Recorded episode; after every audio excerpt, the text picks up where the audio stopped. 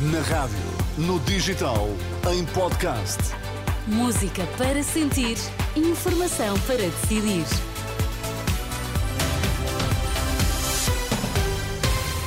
À hora certa, atualizamos toda a informação. Vamos às notícias aqui na Renascença. Boa noite. PCP e Bloco não se mostraram interessados na compra de ações do CTT, alegadamente para viabilizar um orçamento de Estado, um caso que Pedro Nuno Santos remete para o governo. A compra de ações do CTT em 2021 foi apresentada ao Bloco de Esquerda e ao PCP, mas nenhum dos dois partidos mostrou interesse. Ainda assim, o Executivo avançou com o negócio. Quanto à Parpública, aliás, a empresa do Estado, que gera as participações em empresas, já tinha garantida à Renascença que teve o aval da Unidade Técnica de Acompanhamento e Monitorização do Setor Público Empresarial e o Ministro das Infraestruturas remete tudo para o atual governo, enquanto a oposição quer saber mais sobre o tema.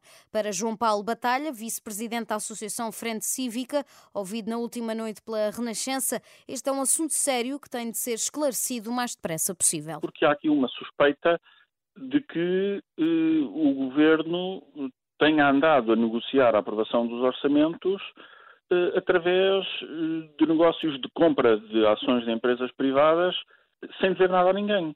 E, portanto, isto mostra não só, eh, neste caso, o uso da par pública como uma espécie de porquinho mielheiro para comprar eh, maiorias parlamentares, mas levanta também aqui potenciais problemas até de manipulação do mercado e que, na condução deste negócio, se tenha criado oportunidades para algumas pessoas, sabendo desta combinação e dos efeitos que poderia ter nos preços das ações do CTT, poder até ter feito negócios particulares de compra de ações em bolsa. João Paulo Batalha diz ainda nas declarações à jornalista Marisa Gonçalves que a Comissão de Mercado de Valores Mobiliários deveria pronunciar sobre este assunto.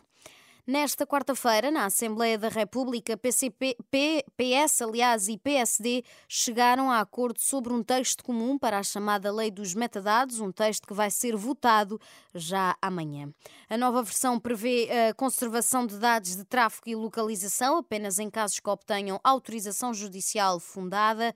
Perante as críticas de alguns partidos, o deputado socialista Pedro Delgado Alves diz que é melhor ter uma lei que passe no Tribunal Constitucional do que não ter nenhuma é hoje muito mais importante termos uma lei que, para algumas circunstâncias, permite uma solução conforme à Constituição, de acordo com a leitura do Tribunal Constitucional, do que continuarmos sem lei nenhuma, que é o que temos agora. E, portanto, por isso, o compromisso a que chegamos e a aproximação que fazemos a todas as bancadas vai neste sentido.